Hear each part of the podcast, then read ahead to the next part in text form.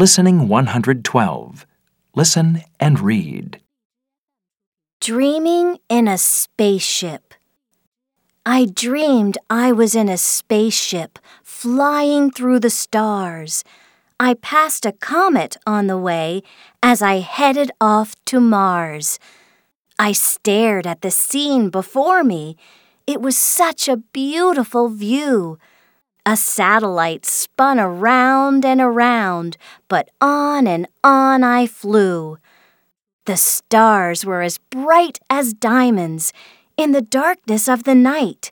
The moon shone like a precious pearl. It was an amazing sight. I flew through the rings of Saturn. I circled the earth below. Neptune shone with a dark blue light, and Venus seemed to glow. My spaceship landed on the moon. It was wonderful for me. So I climbed onto the surface to see what I could see.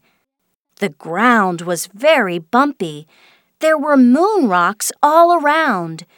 Everything was very quiet, and I couldn't hear a sound.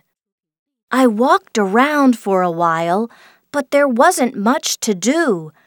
I found a flag and a rock or two, and then admired the view.